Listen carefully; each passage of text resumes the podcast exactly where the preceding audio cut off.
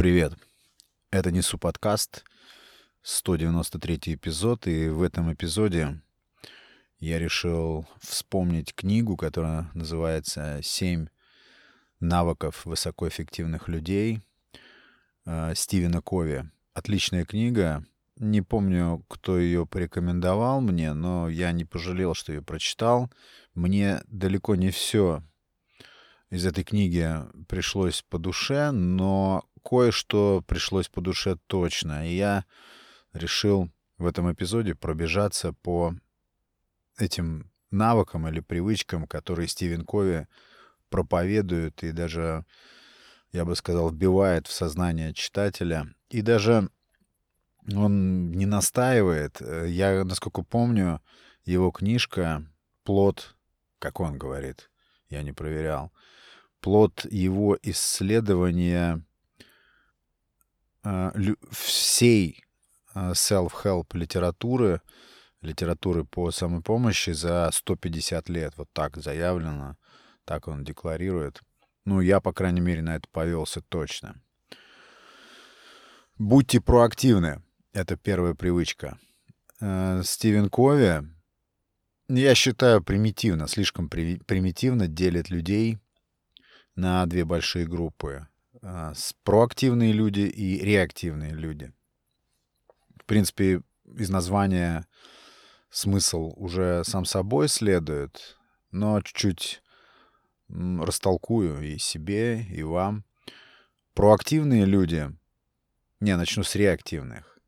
Реактивные люди — это люди, которые просто ждут. Ну, как я понимаю, люди, которые ждут, как, каким будет исход. И таким людям, скорее всего, свойственно вот именно ожидание некоего результата при отсутствии ресурса или желания как-то на этот результат влиять. То есть люди, просто дожидающиеся некоего исхода. Я, допустим, в себе очень часто такие свойства вижу, и почему я немножко так критикую такое огульное или примитивное деление людей, да именно потому, что каждый из нас может проявлять чуть ли не в равной степени свойства и этой группы, и этой. Но, конечно, симпатичнее выглядят проактивные люди. Люди, которые склонны принимать решения, склонны конфигурировать ситуации под себя именно посредством решений, посредством решительных каких-то маневров. Ну, то есть люди, которые берут ситуацию, управление ситуацией в свои руки, и это их свойство, это их какое-то природное, природное такое свойство. Но еще раз повторюсь, мне кажется, что люди, все люди проявляют в зависимости от неизвестных никому условий свойства реактивности и проактивности. Но Стивен Кови настаивает на том, что высокой эффективности в делах мы можем добиться лишь будучи проактивными. То есть это не пассивное наблюдение за собой, за тем, как все происходит, а именно участие, живое участие в том, как все будет выглядеть, какой оборот примет дело э, посредством решений. Да, это очень здорово. Я соглашусь, что если э, человек имеет перед собой э, какие-то цели, то, конечно, необходимо быть проактивным.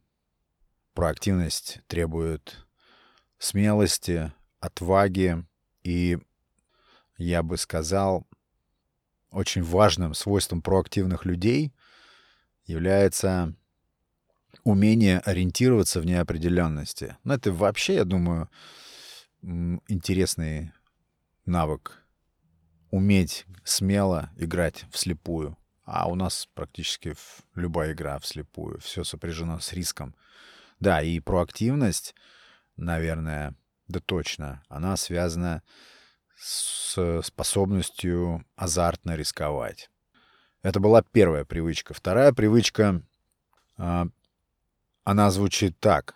Начинайте с финала в своем сознании. То есть, прежде чем мы затеваем движение к любой цели, мы должны максимально четко иметь ее в воображении, эту цель очерченной. И, ну, по некоторым данным, наверное, это истинно. Я имею в виду то, что чем более осязаемо мы представляем себе нашу цель в будущем, чем более детально она прорисована, тем выше вероятность э, эту цель достичь. Ну, говорят, да, размытые цели, размытые результаты. Где-то такое тоже попадалось мне. То есть, прежде чем стартовать, нужно понимать, каким должен быть финиш. Изначально нужно иметь полное представление о том, куда ты движешься и как выглядит, как должно быть визуализировано достижение цели. Я ничего не знаю про это, на самом деле. Я помню лекцию одну на Теди. Там парень рассказывал о том, ну, парень такой с седыми дредами по плечи. Почему-то мне вспомнился этот случай. Он там рассказывал ситуацию, как он поехал в Голливуд для того, чтобы, ну, покорить его. А, и у него ничего не получилось. Вышло так, что, попав в те места, а, он провалил все интервью, все слушания, какие-то испытания, которые влиятельные люди а, проводят там, в Голливуде. Ну, а вместо этого он там осел и, и создал огромный павильон, ну, постепенно, конечно, огромный павильон для съемок фильмов. То есть, а, о чем я хочу сказать здесь? Опять я фанат поиска противоречий, если что. И такой здоровой спортивной критики устоявшихся догм. И вот Получается, Стивен Кови утверждает, мы не можем начинать, у нас ничего не получится изначально, если мы не представляем себе конечной цели. Вот так заявляется, да? Но вот этот человек свою лекцию, набравшую там около 15 миллионов просмотров, он ее строит именно на том, что мы должны идти, как в английском есть выражение, чувство кишок, то есть то, что у нас именно что-то нам поддиктовывает, и мы можем, я утверждаю, абсолютно уверен, идя к одной цели, достигать другой. И, может быть, даже легко отказываясь от той изначальной цели. И это тоже будет э, успехом, это тоже будет э, достижением. Он рассказывал свою историю, вот этот седой с дредами, мужчина, о том, что надо следовать внутреннему чувству, внутреннему вот этому компасу, который всегда точно указывает, куда нам идти. Но это немножечко вступает в противоречие с пунктом Стивена Кови о том, что успех нам гарантирован только в случае, если мы точно знаем, куда мы идем. Нет, мы можем двигаться в одном направлении, потом его изменять. Я, например, по своей жизни прослеживаю это... Ну, может быть, конечно, я не очень хороший пример в этом плане, но у меня другой жизни нет, поэтому я на нее и смотрю, да. Я мог двигаться на пути к одному ориентиру и вполне спокойно по прошествии какого-то времени понимать, что это не, мне не нужно, это мне не надо. Хотя это было в свое время вполне себе осязаемым. Но, допустим, практически почти достигнув этой цели, я вдруг понимаю, что не это было моей целью, а на этом этапе движения к этой цели у меня появилась совсем другая цель.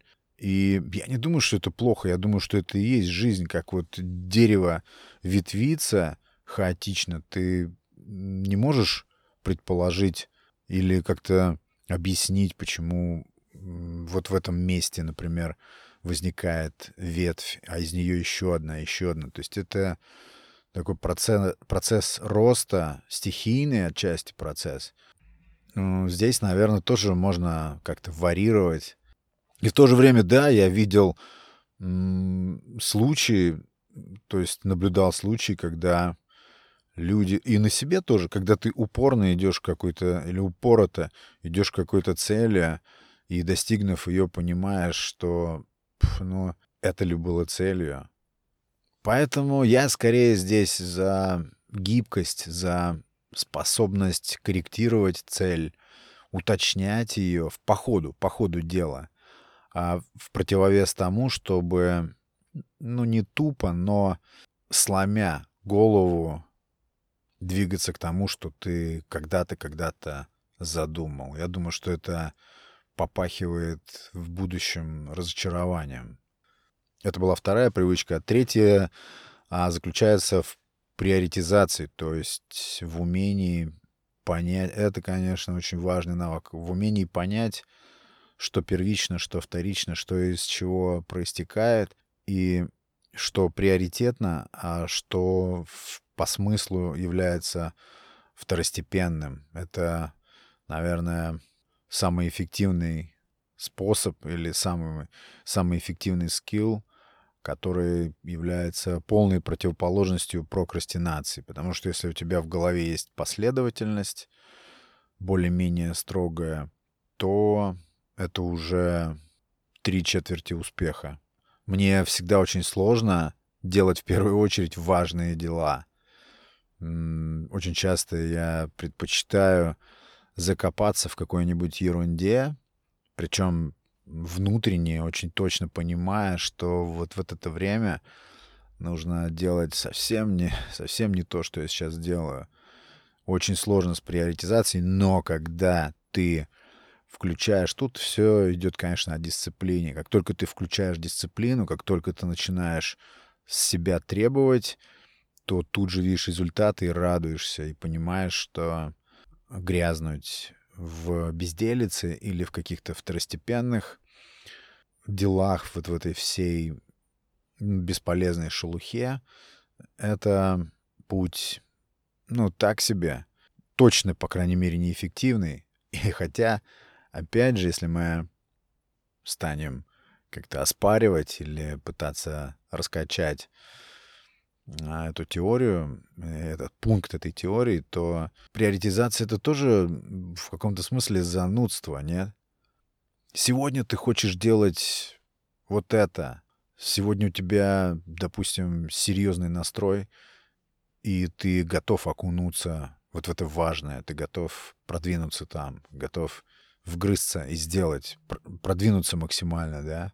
Но на следующий день ты хочешь просто посозерцать небо, посмотреть, как качаются деревья. И тебе плевать совершенно на всю серьезность того дела, которое ты решил затеять, замутить. У тебя идет переключение. Хотя, по идее, ты должен отбросить все эти меланхолические состояния души и браться за работу, несмотря ни на что. Нет, бывают э, совершенно разные настроения, одно меняет другое, надо к этому относиться внимательно. Это часто может просто зависеть от э, физиологических каких-то процессов. Но дисциплина, черт подери, без дисциплины не двинуться вообще никуда. Дисциплина в итоге вечный спор у меня в голове. Дисциплина — это свобода. Да, свобода — это и есть дисциплина. Свобода — это именно когда ты ограничиваешь себя от всего лишнего, отделяешь себя от всего лишнего и отдаешься целиком или большей частью важному, тому, что тебя движет вперед. Думайте, четвертая привычка, думайте в духе win-win, ну, то есть выигрыш. Выигрыш, речь идет об общении твоем с другими людьми результатом общения твоего с другими людьми может быть три варианта. Когда оба выиграли, когда ты выиграл и твой визави проиграл, и наоборот, когда он выиграл, а ты проиграл. Вот три варианта. И Стивен Кови настаивает, рекомендует, если ты хочешь иметь высокую эффективность в делах, по жизни, то ты должен основывать свое общение на схеме выиграл, выиграл. То есть обоюдный выигрыш. Меня вот эта штука, вот эта схема, сначала она мне понравилась. Я очень активно в повседневности, в работе, в общении вообще с разными людьми, я очень здорово оседлал этот принцип, потому что раньше мне плевать было, каков исход моего общения с другими людьми. Это было все очень просто. Я сначала делал, говорил, а потом думал. Вот у меня так было устроено. Но потом оказалось, что можно и по-другому действовать. И э, я увидел вот э, в этой схеме выигрыш-выигрыш. Мне сначала нравилось, да, это. И я видел, как это работает, особенно после того, как я прочитал книгу э, Дейла Карнеги, которая называется «Как завоевать друзей», там, как эффективно влиять на людей. Очень мощная книжка, ну, спорная тоже. И э, оттуда тоже прилетела примерно такая же схема, то есть э, суть в том, что с любым человеком общаясь, ты должен учитывать важность его личности. Это закон, это база. И как только ты хотя бы чуть-чуть скользнешь, хоть чуть-чуть наступишь кому-нибудь на хвостик, хоть немного кого-то царапнешь, вот этой схемы выигрыш-выигрыш тебе уже не видать. То есть максимальное внимание и уважение к важности личности того, с кем ты общаешься. А кто это, абсолютно не важно. И вот именно суть в том, что ты выдерживаешь вот эту тонкую линию. И почему мне это потом перестало нравиться? Потому что, я не знаю, может быть, это на наших только землях здесь это так слабо работает. Очень часто люди, оказывается, пользуются. То есть, если ты внимательно слушаешь человека, к примеру, самый распространенный пример. Э, сейчас э, все теоретики активно проповедуют э, умение слушать. То есть, если ты хочешь понимать людей, тебе нужно научиться слушать. Слушай, слушай, слушай. И Выходит так, что порой собеседник твой совершенно не обращает внимания на то, что ты собираешься сказать, выразить, и он перестает даже рассматривать тебя как собеседника. Замечали такое? А ты все продолжаешь практиковать вот это активное слушание, вникать, ведь там, как говорят, есть два выражения, которые укрепляют общение. Это там «расскажи мне больше» и там, что, что там было дальше, если ты говоришь своему собеседнику. Или расскажи поподробнее. Вот я в, в какой-то момент от этого просто устал. И я понял, что как-то манипуля- манипулятивно, когда тебе это необходимо, так действовать можно, и это эффективно, это дает какие-то плоды. Но по большому счету это не живое общение. Гораздо интереснее это что я понимаю под живым общением? Живые обычные реакции, где-то смущение, где-то тревога, непонимание, переспрашивание. Вместо вот этого вот кивания и а, подтверждения бесконечного того, что твой собеседник во всем прав абсолютно. Я вообще фанат спора, фанат здравого, именно интеллектуального, словесного противостояния. Я считаю, что это не, не то, что нормально, а очень даже здорово, когда существует полемика, дискуссия. Вот такие проявления, такие виды взаимодействия между людьми, они самые интересные, самые эффективные, самые потом в итоге э, обоюдно притягательные для людей, которые в такие споры или в такие вот противостояния вступали. Это тоже уже штука проверенная. Поэтому вот эта схема выиграл, выиграл, ну, не знаю, еще раз говорю, манипулятивно, когда тебе необходимо как инструмент, такую схему использовать можно, но это не живое общение, это далеко, честно вот говорят, какого-то вот, ну, здорового обмена мыслями, эмоциями, там, словами. Лично вот я так считаю. Это четвертая привычка. Пятая. Нужно понять, в первую очередь, и только потом быть понятым. Так заявляется. Ну, это, в принципе, тоже к предыдущему пункту. Это очень тесно связанные между собой пункты, ну, относящиеся к взаимоотношениям, к общению. И очень многие люди не заботятся вообще о том, чтобы быть понятыми. И тогда опять тебе приходится при помощи манипуляций докручивать или дозадавать какие-то вопросы для того, чтобы понять.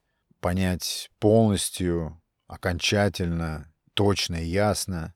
К примеру, тогда, когда собеседнику твоему или человеку, с которым ты взаимодействуешь, это, не очень-то самому и нужно. Опять же, если у тебя есть какая-то заинтересованность или там э, момент, связанный с извлечением прибыли, выгоды, тогда да, тогда, конечно, это удачный коммуникативный инструмент, точно такая же манипуляция. То есть мне, например, не очень интересно стараться понять человека, который допустим, сам не хочет быть понятым. Для меня это перестает быть важным, поэтому тоже как-то я критически отношусь к этому пункту. Да и вообще люди сами себя иногда не понимают, и как я могу их понять в этом случае. Шестая привычка — достигайте синергии. Синергия — это мне лично штука неведомая вообще. Я очень слабый специалист, касательно, допустим, работы в команде. А синергия, э, вообще слово синергия, как я его понимаю, оно означает, вот, например, трое человек соединяются в одну команду, их общий потенциал и общая эффективность, которую они могут совместно выдать, она не равна сумме этих трех участников, а она в 10 раз выше. Вот что такое синергия. То есть именно когда вот эти потенциалы не просто суммируются, а они в разы умножаются. Как это достигается, мне вообще неизвестно. Я сто лет не работал в команде, у меня есть мечта, мне, конечно, хочется, мне это интересно очень, но вообще ничего про этот пункт не могу сказать. Это, наверное, круто. Я имею в виду работу в команде, когда вот эта синергическая составляющая присутствует, это, наверное, просто дикий драйв и взрывы эндорфина, когда цели достигаются командой сообща, особенно в каком-то творческом процессе. О, это интересно. И, повторюсь, откроюсь, мне это неведомо, но очень хочется. Надеюсь, что-нибудь такое со мной случится однажды. И седьмой пункт. Обалденный. Точите пилу. Ну, понятно из самого пункта. То есть совершенствуйте свой основной навык. Постоянно, бесконечно, всюду. Вот это здорово. Говорят, что чтобы освоить какое-то ремесло, любое, для этого нужно, ну, как там говорят, 10 тысяч часов, да, посвятить этому. Но, но вот это правило, оно утверждает, что достичь мастерства в каком-то деле мало, нужно постоянное совершенствование, постоянное дотачивание, допиливание, докручивание, что и есть самосовершенствование, саморазвитие то же самое. Даже тогда, когда, казалось бы, ты уже владеешь этим ремеслом, когда ты уже владеешь этим навыком, ты не должен прекращать его совершенствование — это пункт, э, по мне, очень важный и очень эффективный. Ну и, конечно же, все требует внимания, все требует практики и комбинирования одного с другим, исходя из своей собственной предрасположенности к этому или к этому, из просто там настроений, из способности дисциплинироваться — но вот эти вот какие-то общие стержневые навыки очень важные. И если брать эту книгу Стивена Кови, если вы еще не прочитали, Стивен Кови «Семь навыков высокоэффективных людей», э, ее просто нужно прочитать для того, чтобы выцедить оттуда свое. Обязательно там найдете. И эта книжка, ну, точно я бы ее воткнул бы в топ-10 книг, которые, например, повлияли на меня. Я вот хочу сказать, что не все пункты из этой книги я применил к себе, но часть из них я чувствую просто вот живут со мной. И на моей доске, э, на стеночке, где я вывешиваю разные очень важные для меня записи, эти семь пунктов висят уже пару лет. И я периодически в них заглядываю и отслеживаю, что на каких-то участках, вот где-то я прям точно следую этим правилам. Не полностью всему, но каким-то неукоснительно точно следую. Ну вот, друзья, я вроде все рассказал. Спасибо большое за внимание, спасибо за прослушивание подкаста. Подписывайтесь на подкаст в Телеграме. Ссылка есть на сайте, в Яндекс Музыке, ВКонтакте. Добавляйтесь, подписывайтесь и подпитывайтесь. Спасибо еще раз за прослушивание. Спасибо всем, кто подписан на подкаст. Спасибо всем, кто комментирует, ставит отметки. Благодарю вас. А, и да, всех леди я поздравляю с 8 марта и желаю цвести и искрить. Это был Александр Наухов и Несу подкаст. Пока.